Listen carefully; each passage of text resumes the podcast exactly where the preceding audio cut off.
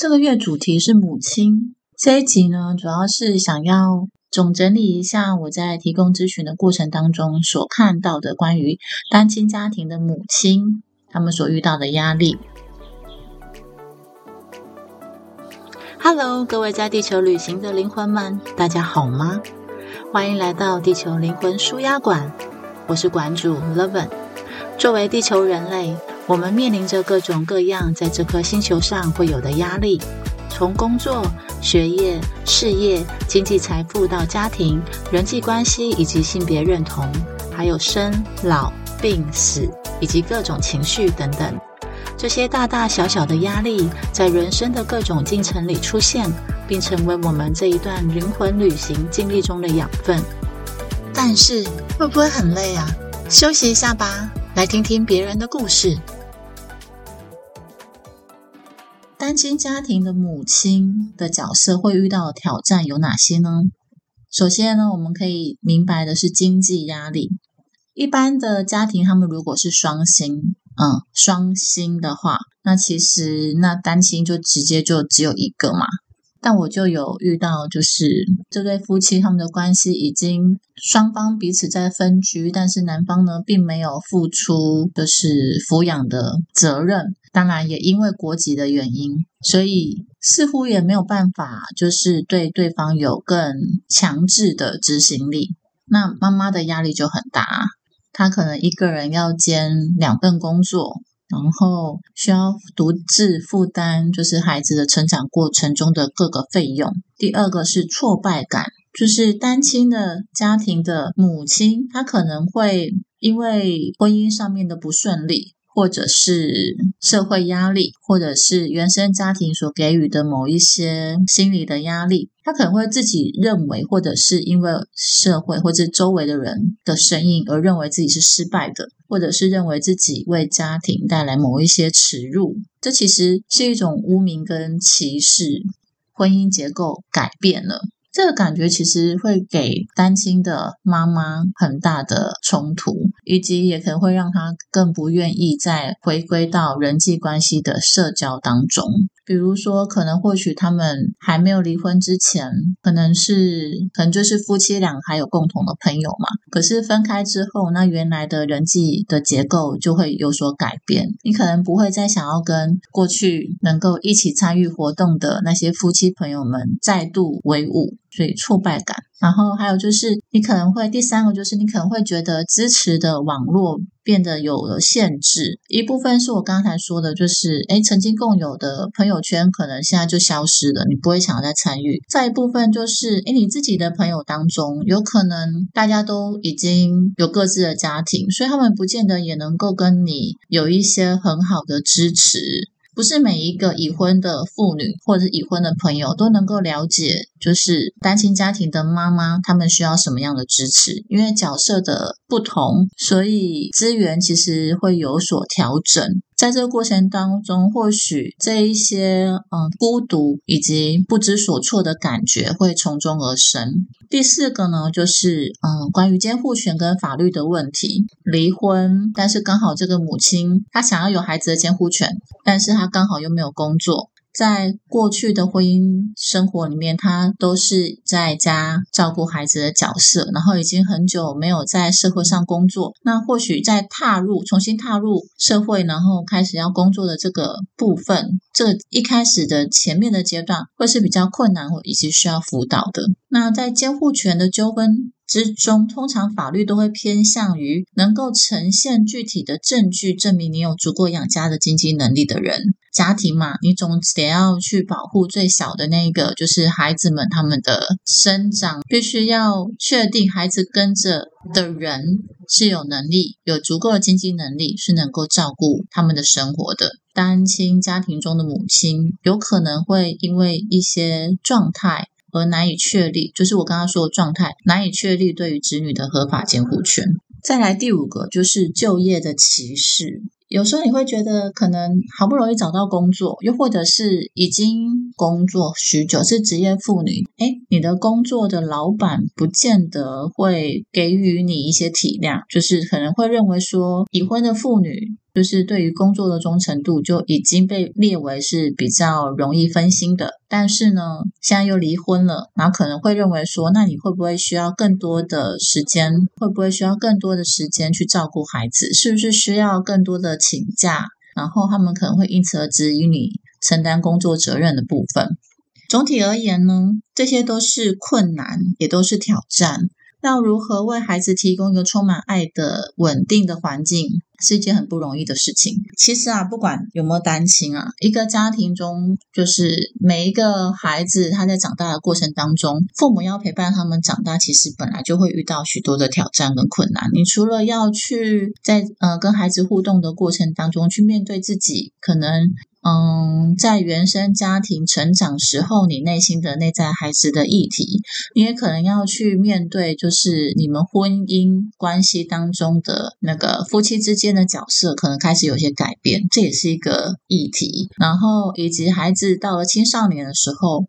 他们是否有一些变化？你们之间亲子关系是否有一些变化？那你是否能够适应？这也是一个议题。然后再来就是，如果你们夫妻呢离婚，然后成了单亲，那孩子要给谁，会是在心灵能量上面会是一个比较好的方式，这也是个议题。所以其实，在家族排列这个系统里面，家庭其实就有很多的主题可以去论述跟讨论。那我们以家庭来去看的话，你会不会曾经想过，就是哎？大家都会说成家不是一件容易的事，成家可能需要点冲动。那如果以心灵能量的这个角度来看，你们有没有想过，为什么在茫茫的人海当中，你就是选到了这个人，然后并且跟他建立了关系，建立了亲密的关系，然后以至于冲动，然后愿意跟他组成家庭？有没有想过背后的动力？像我们在那个关系排列里头，就会去看到说。表面上可能你脑袋里可能会列出，如果你是一个理智型的人，你脑袋里你的脑袋里可能会列出许多的条件，然后觉得哎，因为这个女生，那如果是男性的话，因为这个女生符合你，她的外形符合你的标准，或者是哎，她的家境可能跟你。势均力敌，又或者是哎，对方的兴趣跟你相符合，你们很谈得来，也可能是你觉得他的个性能够是你期待中那个跟你成家之后能够好好的教育你的孩子那个好妈妈的形象，种种种种理智能够去探索的原因，都可能是你脑袋，都可能是你脑袋中所想出来的，而其实最简单的真相，或许只是你们的能量。互相吸引，为什么你们的能量会互相吸引呢？在我们就是关系的排列场域中，我们常常都会去看到，表面上是一个男性跟一个女性，他们因为爱而结合。那是什么让你们对对方产生的那一种触动以及有爱的感觉？其实背后有很大的原因是，背后你们双方的家族促使了你们。有心动的感觉，并且呢，就是让你们在一起组成一个新的家庭，而这个家庭呢，有机会让女性带着她原生家庭中的那一些某一些议题，然后跟男性所带着他原生家庭中的某一一些议题，双方的议题合在一起，让原有的原生家庭中习惯的那一套方式。因为刺激受到了不同的观念的拉扯，而能够去进化，可能会你们会产生出一个新的方式，可能融合了双方的价值观，但是又是独立的，不同于过往的方式。而这样的新的方式的产生，就叫做进化。如果要举例子，比较简单的部分呢，就是比如说像卫生习惯，双方小到，比如说。回到家要不要先脱衣服？就是外来的衣服要不要跟室内的衣服区分？或者是袜子，如果你已经穿过了，是不是就要立刻丢到洗衣机里面去洗？呃，挤牙膏的方式是从前面挤，或是从中间挤，还是从后面挤？小到这种生活习惯的不同，可能会有些拉扯之外，比较严重的，我们如果讨论到心灵的动力。他可能就要去看说，双方的原生家庭还有什么是还没有因为时间而缓和的能量。比如说，有可能这个家庭还存在着一些浓厚的情绪，它是为了过去曾经发生的堕胎的事情。假设说这个堕胎的能量在女性的原生家庭好了，那会那可能会推动的这个家庭出来的这个女生，他或许会为了爱而去感觉到这一股心灵的能量，然后呢而去重新的复制它。他的原生家庭就是选择隐藏的方式，不去诉说的方式，去让时间消化。那他或许就会在后来，他可能找了一个对象，而对对方特别有感觉，然后成为了一个家庭之后，然后可能再次的重复这样子一个过程。可能我们再回去去探索说，那男方他原生家庭有什么样的状况？不然为什么他会跟这个女性？被他吸引，并且同意，然后一起有这样的一个一个状态产生。那有可能我们在推溯的时候，可能就会发现，哎，原来男方的男方的原生家庭中也有类似的故事，只是他们可能用的方式比较不是隐忍的。他们或许夫妻俩是愿意说开的，所以他们可能也有这样的过堕胎的事实，但是夫妻俩并没有因为这样的堕胎而分开，他们也没有去隐忍，所以等于是在女生这边，假设她的原生家庭中的。策略是 A 的话，那男生这边的家族的策略是 B 的话，对于同样的堕胎的状态，A 跟 B 呢所出来的这样的一个策略，就会可能到了他们的新的家庭，他们就可以有一些不同的选择。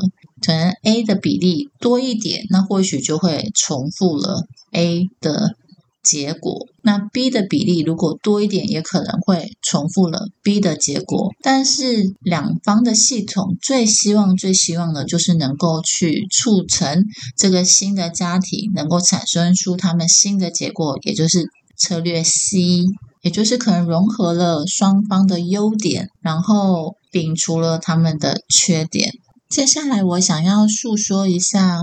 我所常看到的单亲家庭当中的母亲，也就是女性，她会有的状态。首先呢，有可能假设说孩子的抚养权在了你身上，然后你可能会觉得是没有爸爸，那这个孩子他会不会在成长的过程当中长歪，又或者是因为缺少了另外一半的关注，然后我就必须要给他更多的爱来去做弥补。其实，当你这么想的时候，你可能会出现两个状态：会一直很想要保护你的孩子，仿佛你的孩子像是一个永远都不会有机会长大的的小孩。你可能会担心他们在外面受到了一些欺负，或者是一会一些社会歧视，所以你会希望自己能够是一个非常坚强，然后很有 power、很有力量的妈妈。然后这是一个部分，另外一部分有可能会是。你会希望你的小孩能够有更多的资源，能够就是走出去，不输于其他的就是呃双亲的家庭，所以你有可能会让自己的心理能量变得很悍，而去忽略了其实其实你是一个妈妈，但你也可以表达你的脆弱。你可能会想要就是我说那个很悍的部分，就是因为你要坚强嘛，然后你想要给孩子双本的。能量嘛，双份的力量，所以你等于会想要把自己过多的付出到能够去 cover 掉，就是爸爸的那一个部分，然后你或许就会因此呢，就成为一个很悍、很有力量的母亲，这是一个正向的说法，然后可能就是很容易会把你未来的。新的对象或者是婚姻关系的对象而排除，因为你成为一个悍妇，一个很悍的女性，其实男人也很难去靠近你，所以这是可能会有的状态。孩子主要要给谁抚养，其实不应该只看经济，当然就是监护权的判定有他们的一定的规范。以及就是尽可能的在法律的保护上面呢，去评估就是怎样的判定对孩子最好。但是以心理动力来说，我们通常都会去建议，就是就是能够长期陪伴以及照顾孩子的那个对象，最好是对另一半没有愤恨的人。也就是说，如果这个家庭父母的关系离婚，或者是分居，或者他们感情就是没有想要再再度的前进，而成为单亲家庭的话，如果孩子是跟妈妈一起生活，那我们通常会建议妈妈先放掉她对于另外一半，也就是以离婚的前夫的愤恨，因为如果你对于你在孩子的面前。坦白讲啦，孩子都很敏感。那孩子没有那么笨，他可能就是，就算没有听你说，他观看你的眼神，或是你的肢体语言，以及你提到他们的爸爸的态度跟状态，也能够感觉到你可能有一些话题，可能在你面前是不能提的。比如说，他们可能思念爸爸的心情，或者是他可能在难得跟爸爸相处的时候，他或许可能会。因为跟爸爸相处的很好，可是回来面对你的时候，或许就会觉得说有一种愧疚感，或或者是觉得好像背叛背叛妈妈的感觉。然后也或者是，嗯，你们之间的亲子关系可也可能会有些不同。比如说，你可能会在孩子成长的过程当中，随着看到他们的肢体语言或者他们的脸长得越来越像另外一半。可是你对另外一半就是已经分开的前夫又是愤恨的，那你其实很可能就会因为这个愤恨而影响了你们之间的亲子关系。你或许会对于看在孩子身上看到了前夫的影子而生气，然后以及就是对于这个小孩而有些不喜，这些都是有可能会产生的状态。还有一个就是，当你把你很多的心思都放在孩子身上，你想要去弥补另外一份缺失嘛，所以你可能就会慢慢的把孩子变得拱得比较高，也就是仿佛你才是那一个被决定的比较弱势的一方。也就是亲子关系当中，如果小孩他不再是小孩，他被你托起来，让你你们之间的关系变得像是平行的。或是你把它拱得比较高，像是你的小小祖宗要把它供着一样。那我说的是一个心理的状态，嗯，不同的心理状态，它可能会有类似的外面的行为。可是主要还是要看你们之间的联动关系，以及你们之间的互动到底是一个什么样的心情跟神情，以及相对的关系，才能够去去做探讨。那如果说你把小孩，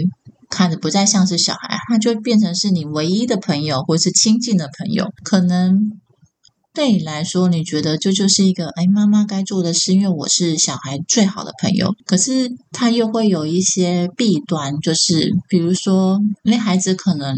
很清楚的知道，他很能够去影响了你的决定，而他有可能就会变得会一直跟你讨爱。然后那个讨爱的行为没有办法停止，而你呢，也会因为沉溺于这样子的一个亲近的关系当中，而让自己没有办法再扩展自己的生活。我可以看到有很多的妈妈，他们因为心里对孩子有所愧疚，所以她可能就会很自然的会觉得放不下孩子，没有办法把孩子安心的交给其他的人，比如说学校的老师，又或者是嗯娘家的手足，然后你可能会觉得说，哎。那个我没有在旁边，反而是阿姨或者舅舅陪着，然后自己是不是这样很不好？然后可能就会因此自责，又或者是会觉得说要花更多的，要给予孩子更多的弥补，这都是我所看到蛮常见的状态。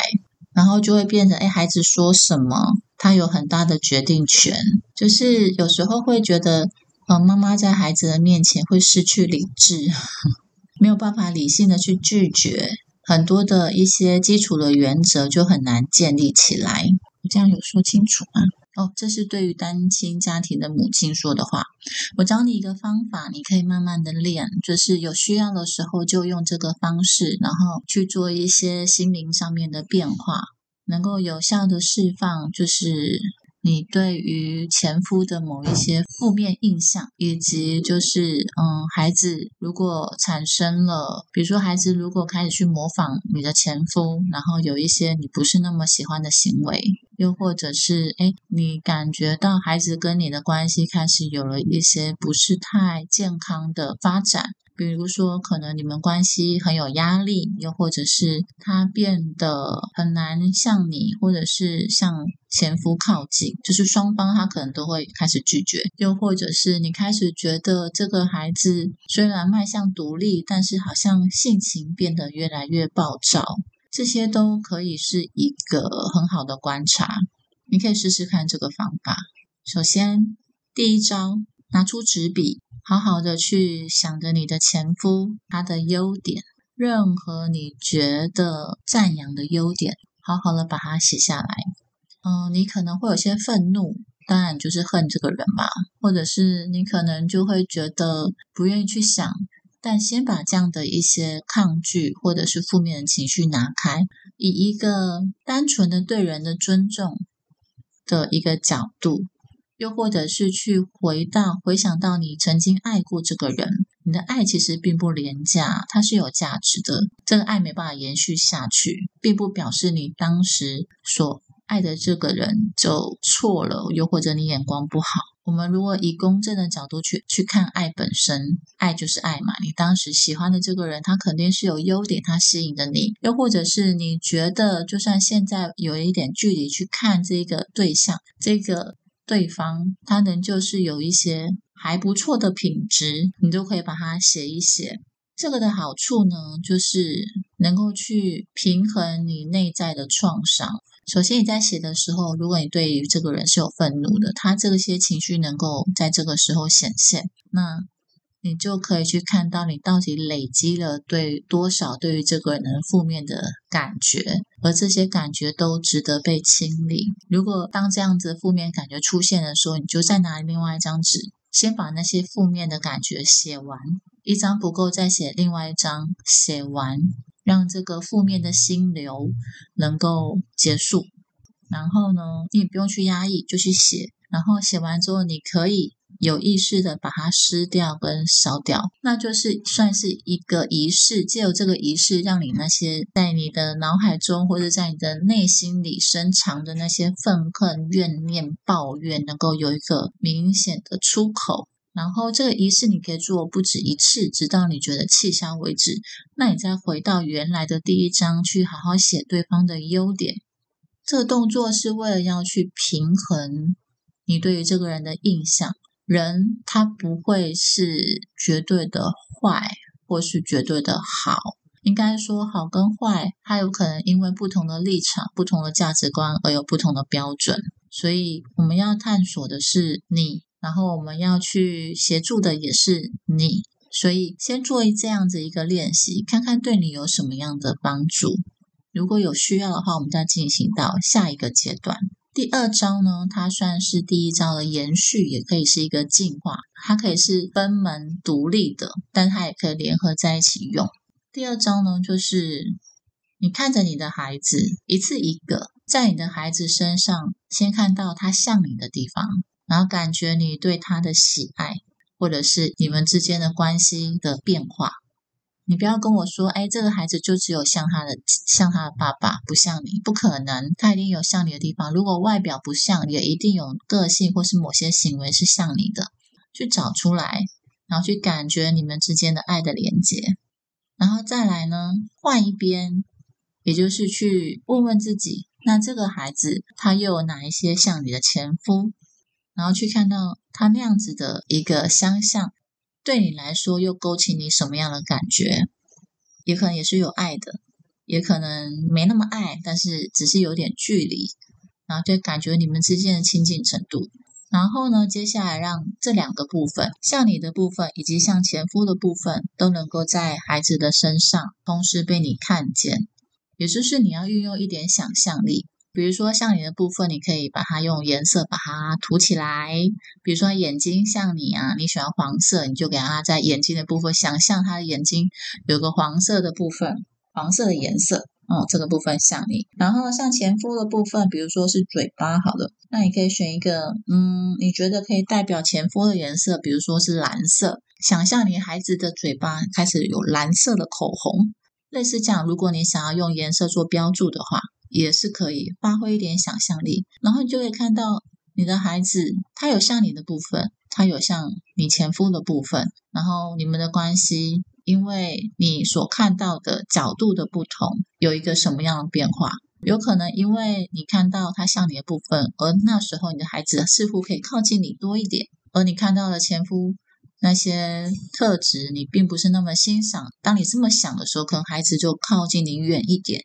这是一个可能，但也可能都没变。可是运用一点想象去感觉一下你们之间的变化，它是一个练习。练习呢，它其实是一个心灵能量的练习，它也是一个心灵肌肉的练习。你可以经由这样的一些练习，慢慢的去找到你跟孩子之间心灵能量的连接，然后看看怎么样对你们之间的关系是最和谐的。而我邀请你用的角度是单纯看这个孩子，当你可以看到他有些像你，有些像你的前夫。然后你去调整你跟你的前夫之间的情绪的连结，然后坚持努力的把你跟前夫之间的关系，就只是对焦于你们之间大人的事情，而不去把对于前夫的某一些负面的情绪放到孩子身上去运作的时候，你可以从孩子身上、孩子的脸上看到很明显的放松，他能够靠近你，也能够因为你的允许而靠近他的爸爸。那他能够因此而感觉自由，就是而不会去觉得说，好像因为父母的关系改变，然后他好像就变成是只能是一个人的小孩，而不是两个人的小孩了。又或者是他可能在离开你，然后去让爸爸照顾的时候，他可能就会会觉得有心理的压力，必须要去。刻意的去回报你什么，又或者是必须要刻意的跟前夫保持距离，来去证明对你的忠诚。他也不用就是呃介入到你跟前夫之间的状态，而去小心翼翼的，好像要缩小自己的存在感，又或者是想要做你们之间的关系的连结，那个媒合剂，努力的让你们恢复从前的和谐关系。嗯。第三招，也就是我因此要说的，就是如果可以的话，邀请你；如果可以的话，邀请你对你的孩子说。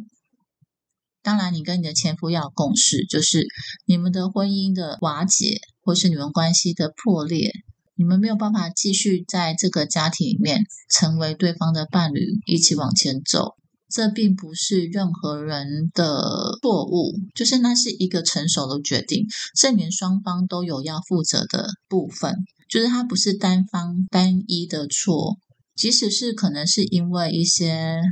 不幸的事实，比如说可能对方有了外遇的行为，然后你无法忍受，而你们断开了这样子，对你来说，对可能是对方单一的错。可是如果我们更深入来来看，有可能是因为你们的关系已经存在了某一些